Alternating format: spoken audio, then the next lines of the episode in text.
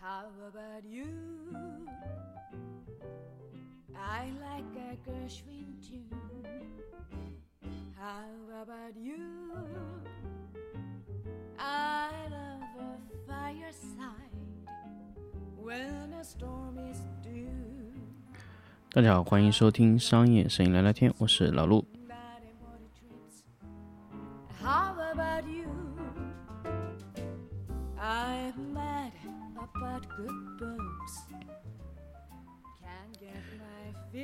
大家好，欢迎继续收听新的一期商业摄影聊聊天的节目。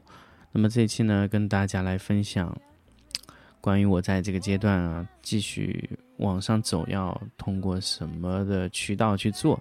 那么当然，大家知道，其实我一直在用得到。其实我用得到非常多年了，从得到开始发布的那一天啊，就我已经开始用了。所以到现在为止，得到使用的时间已经一千三百多天了。所以，嗯、我在得到里面消耗的时间大概从开始到现在，每天在得到里面它有个计时功能，大概在五千两百多个小时到现在为止。那么再过一倍的时间，我可以达到一万小时。那么就是大家知道，一万小时理论就是一个熟练度的时间啊。那这个呢，其实是我经常去做的一个事情呢。里面的课程只要有开，我就买啊。那么这个东西呢，其实我觉得我用得到就很简单，就我希望得到我在得到上面学到一些什么东西，或者说我希望在这个程序，或者说我希望用这些时间得到一些什么东西。这个是我觉得，在我通过这么多年的学习下来以后，我发现，其实它并不能教会你什么，或者说它并不能让你变成怎么样。我觉得它只是能让你在同一种思维下，你可以有多种的选择。比如说，我今天要去呃玩，那我就可以知道啊，我去玩这个东西，我可以得到什么，我可以学到什么，或者说我可以从这个里面得到更多的什么，或者说我可以从哪几个维度去关注这个东西。那么也就是说，原来你的思维可能是直线，就是觉得是这样的思维，它赋予了你更多的逻辑方式，赋予了你更多的看法。同样一个事情，你在看待它的时候，就会有非常多的维度去考虑。嗯，那就说最近一个事情啊，因为我夫人跟我说一个事情就，我觉得还蛮有意思。她说，杭州离婚率特别高。哎，我说你是怎么判断到这个事情的？她说，因为这个杭州的这个离婚的数量是三分之一。我说你这个三分之一是怎么算出来的？当然，我以前觉得，如果说有百分之三十的离婚率啊，这是政府公布的数据，这个说有百分之三十离婚率啊，也不算政府吧，反正是公开渠道的一个公布数据。我说这个数据公布的有问题吧？是什么除以什么？那么他去查了一下，发现这怎么查的呢？就是当年的结婚对数除以啊当年的离婚对数除以当年的结婚对数，就得出百分之三十啊。大家觉得这个数据除的有问题吗？如果你现在跟我说你觉得这个数据除的没有问题啊，那我觉得可能你真的需要大量的去学习数据思维啊。首先，我想跟大家说，离婚率是怎么算？就是说你当年结婚的人什么时候离婚，就只是算那个数量啊。你的数据是必须是统一的。比如说，A A 的群组，比如说一万人，那么他离婚的对数在一年以后离婚的有多少？那么这个除出来。那就是一年离婚率，如果是五年除出来，就是五年离婚率；十年除出来，就是十年离婚率。这个没有问题，对吧？因为你除的数据都是从同一个人群里面除的。大家发现有问题了吗？就是当年结婚的和当年离婚的，是同一拨人吗？很有可能不是吧？啊，当然，当然也有一部分可能是是啊，就当年结了就离，对吧？所以他这个数据是不对的。你当年结婚的人和当年离婚的人不是同一个人群啊。那么，离婚的人占了百分之三十的结婚的人，这是意味着什么？我觉得这个东西啊，我觉得只能解读成这样：就是现在婚姻情况里面，想要结婚的人变少了啊。这不能解决说你离婚的这个人多。如果你的离婚是不是在增长，你要看去年、前年、大前年的数据，就说离婚的人数有没有增长，还要这个离婚增长的人数要和人口的增长人数要去对应。比如说，杭州现在是，呃，假设说杭州今年是一千万人，明年增长到一千一百万人，那么去年离婚的人可能是五千对，那么今年离婚的人是五千两百对。其实我们的离婚率比去年降低了，因为你的人群更多了，你你你你在杭州的这个人群在变大，你的离婚人数反而占小了。我们要考虑这个东西，我们要这个趋势啊，就比如说我们的人群除以离婚数，这个就就是啊，整个杭州市的总共人群里面的离婚的数量有多少啊？你可以统计这个数啊，你看这个趋势有没有增长？哎，这就可以。那个趋势你看这个是增长的还是减少？你可以出出一个数字来，比如说百分比多少啊？那这个就是我觉得这个就是一个思维啊，但我觉得就是你说这个东西，我如果说在没有接受过那些数据思维、可数据模型的时候，那可能对于我来说，啊，确实是没有这种思维的。很简单来说，我老婆有时候也会说我这个事情，就是你不就听过那个课吗？啊，你不就听过那个课，所以你就要嘲笑我，我不懂数据吗？当然，你和你老婆吵架，其实基本上没有结果的，她总会觉得是对的。那么，所以。但是这个事情呢，就充分告诉大家，就是说你再去碰到同一个事情的时候啊，你能发现哦，原来这个事情不是那个样子的哦，原来那个事情你刨根问底，你用你这种全新的思维去考虑是不一样的。所以这就是你在大量的学习得到这种课程的时候，哎，它能给你带来的一种完全新的不同的思维啊。就比如说，嗯，就比如说今天老毕跟我说这个事情。他跟我说：“哎呀，这个行情怎么这么差了？或者说今天怎么拍摄量没有了？”我说：“你先去看一看你的，啊，客户是不是倒闭了？你首先要看你的客户活得怎么样，再来考虑你的业务量怎么样。如果你客客户活得非常好，对不对？你的业务量没有，你要看看别的客户量怎么样啊？如果你的客、你的、你的拍摄量不好，别人的拍摄量也不好，但是你的、你们的这些供应商。”啊，就不算供应商，就是你的甲方都活得很好，哎，那那我觉得这个东西是你们不健康，说明这个行业要被替替换了，就是他肯定这个他不做这方面投入，他肯定会投入其他地方。那么，但是如果你的前端也不好，哎，那我觉得你没有必要纠结，因为他们可能觉得摄影是对，但是他们挣不着钱，所以他们今年不做了，这个很正常。所以老毕后面发现是哦，是他们那个前端这些客，呃，他们卖不动了嘛，那么。这这个问题呢，我说那你就首先我就觉得就是你，嗯，确实是行业不好，那不是你的行业不好，而是你前端的行业不好，那么你就要去转换思路，去做一些别的一些拍摄内容，不一定要说做家居或者做什么样，你不能太单一的。那么所以说，很多时候你你在考虑这种事情的时候，你会换一种逻辑，换一种思维方式去学，去去想这个事情。我觉得学习这个东西啊，就像李嘉诚当年说的一样，就是读书。它不一定能能让你赚钱，它不一定能能让你发财，但是能让你在赚钱的时候，你比别人的机会更多啊！你在你再去赚钱的时候，你会有更多的选择，这就是读书带给你的好处，甚至说是你去学习更多新的东西带给你的好处。当然，我这个东西完全不是鸡汤，因为我自己就是这么做的，所以很多时候呢，就是你去听一个。呃，电台的一些博主，或者说听一些这种老师或者跟你说的东西，他你首先要看他是不是这么做的。呃，有一些开 workshop 的一些老师，他可能跟你说的东西，他完全自己都不会去做。那我觉得他说的这些东西是有问题的，大家知道吗？就是他自己都不会去做的东西，他告诉你这是没有价值，说明他没有验证过的。所以我我一直想说，就是说我是怎么说的，我就是怎么做的。我平时在做什么，我就告诉你，我我我会教你做什么。所以我觉得，我觉得是技术这个东西啊，很多摄影师在开 workshop 的时候，就技术其实还是扭扭捏捏，不愿意特别教。我觉得是没有必要，因为如果你再去教这个行业的时候，其实你在普及你的思路给这个行业。如果你的思路在你这里验证是成功的，那你希望有更多人知道你这个思维。如果你在未来你可以把盘面做得越来越大的时候，你可以让大量的人配合你去做这个事情，因为大家和你的思路是一样的。那么这个时候你在当年你完全没有一点点保留的去教给他们。你做到的作用就就是为了做到最后一天，就大家按照你的模式做，大家可以整合，大家可以聚在一起做一个事情。如果 A B C D E F G 这些学员每个人的想法都是不一样的，那我想问你，这么多年以后，比如说你需要去做一个项目，去做一个非常大的产业的时候，这么多不同的产业，你怎么整合呢？你是做不到的，所以我非常非常喜欢把我的一些意识啊，一些一些工作啊，就输出给大家。那如果你觉得有用，你就拿去，对不对？那我当然我会倾囊相授。比如说你参与我的 workshop，我会全部告诉你我是怎么做工作流的。比如说拍摄、灯光陈列、修图，这是怎么做的？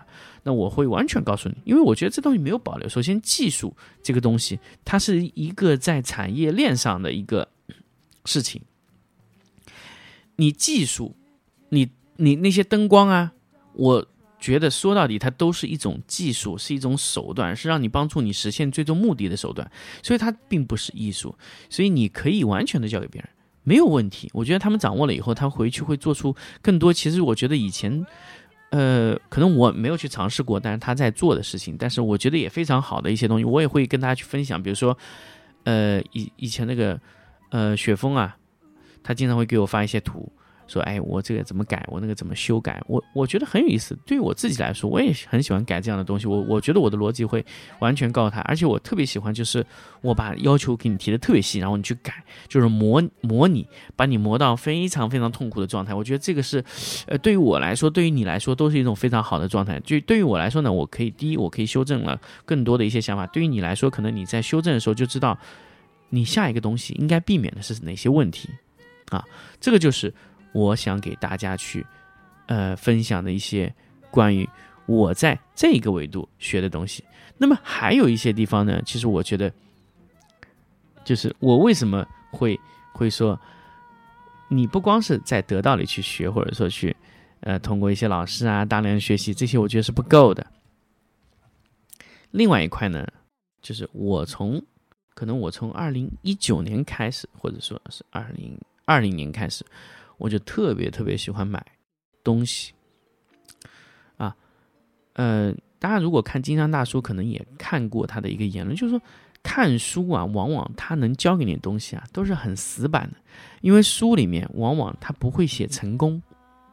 因为不是人家不愿意教我，我我跟大家强调，就是不是成功的人不愿意教你他是怎么成功的，而是他真的没有时间来教你他是怎么成功的，因为他的模式被验证了，然后他就拼命的去啊这个复制这个模式，他根本没有时间给你写书告诉你我是怎么干的，对不对？他哪怕要告诉你他没时间，那么你怎么去学习他们呢？就一个办法，买他们的产品，用他们的东西。购买他们的体验，这就是你们需要学的东西啊！我很多时候就是很多像我老婆有时候也很费解，就是你你为了去体验人家一下，你花那么多钱去买回来，比如说假设说哈，我我比如说我想买一个戴森的加湿器，那么其实我以前买过非常多加湿器，从最早的德尔惠啊什么。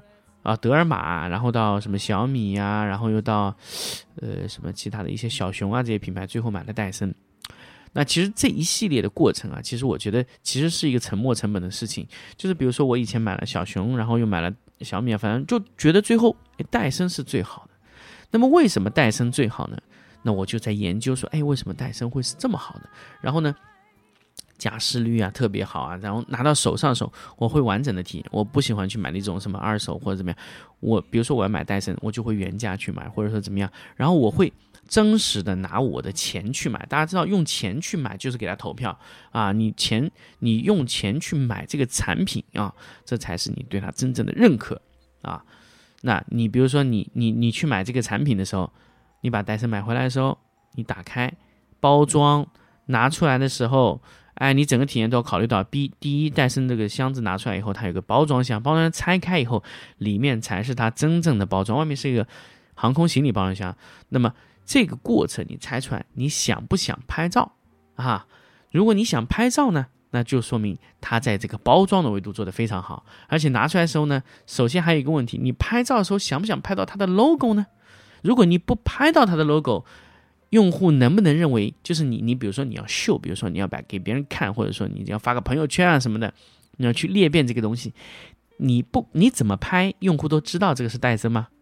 哎，你你发现戴森它有一个产品色，我不知道大家有没有发现，戴森其实有个产品色的，它有个银灰色是它产品色，这专属于它的，就是它那个呃也不叫银灰色，就是一个灰色那个塑料，它几乎任何地方都有这个颜色啊。它那个灰色、银灰色和紫色这几个颜色，哎，那个银白色就是完全是戴森的色，就是你只要拍到那几个颜色，你就知道哦，戴森风哎，就是你整个拍出来的时候，几乎你不需要做任何展示，它就是这个样子的。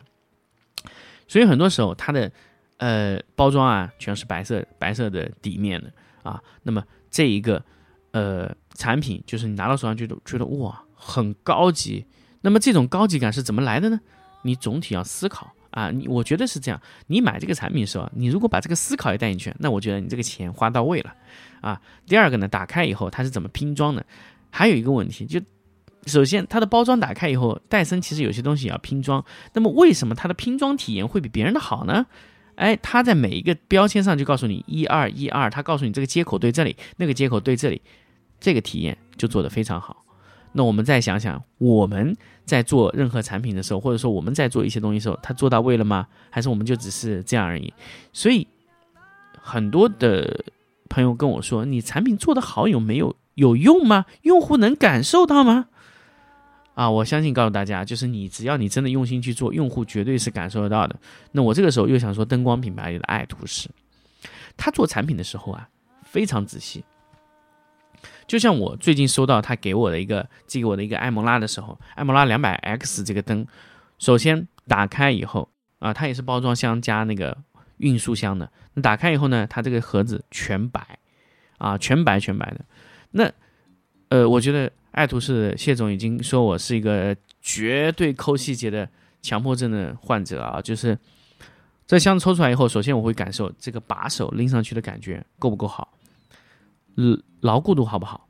第二个呢，就是在把箱子打开的那一瞬间，有两个小的压舌，我推出来以后再塞回去，我就发现了一下，非常硬。它这个箱子，它箱子硬了以后呢，你在拆箱子的时候，你拆的感觉不像是一个纸箱，你拆的感觉像是一个硬盒，像塑料一样的。然后拆开，然后一层一层打开，然后把它取出来，然后它每一个箱子每个地方都是做了泡沫的填充，而不是它那种。呃，像以前有些品牌做的两个泡沫夹在一起的，它是整个箱子里全部是一个泡沫底座，然后每个灯安安静静的放在那里，每个灯拆开的时候都有一个仪式感，非常好做的。所以这个就是这种体验，就是真的可以拿来拍开箱的，知道吗？就是很多时候呢，就是因为我自己其实没有做开箱体验的，我没有拍过开箱的这种视频啊。但是我觉得如果我来做开箱视频，我会告诉大家为什么他在这里要做这样的包装。啊，我觉得很多时候开箱体验是一个综合的，就是你在开箱的那一瞬间，也就是我觉得其实很多用户他没有注意，就是用户手在接触到你包装的第一瞬间，那个触感已经决定了用户觉得这个东西买的超值还是不超值了。啊，他不用拿出产品了，因为产品他在购买的时候已经知道了。但是包装是一个非常充分加持的一个过程。你在包装给它打开的一瞬间，那种硬的感觉、触摸的感觉，还有表面的那种材质的感觉，包括整个颜色啊，这个给到你的感觉，这种体验真的是非常好。为什么有些产品它明明做了包装，但是就做的不够好呢？比如说这个把手的事情，那个每个包装有个把手，一个塑料的提手吧。我告诉你，百分之九十五以上的包装，那个把手是拿手的。为什么拿手呢？因为它的包装的那个把手边缘它没有做圆弧。哎，我跟你说，爱图仕的产品，它这个把手是做的圆弧的，非常的圆润。这种小细节，我觉得它做的非常到位。而且后面我和他们的呃负责人确认过，他们是特意做的这个设计。所以千万不要去小看这一点点，你只要有一个地方做得好，用户能体验到，他就觉得高级。让人感受到高级是一个充分的过程，是你需要充分的给他完全完美的设计、完美的体验，让用户在每个维度去觉得好、爽、舒服，这个才是用户最后觉得说你的产品够好的点啊。那么这期呢，关于这个买买买的这个故事啊，我觉得我们先到这里，我们下期再继续聊一聊这个买买买的故事。好，我们。这期就到这里，那么这期节目最后呢，还是给大家说，咱们这个商业摄影聊聊天的微信公众号已经运作了很久了，你们可以关注我，然后也可以在里面关注我的课程，五月二十一到二十三号的安吉商业摄影聊聊天的这个线下的 workshop 三天，然后，嗯，如果想报名的，抓紧时间。好，我们这期就到这里，我们下期再见。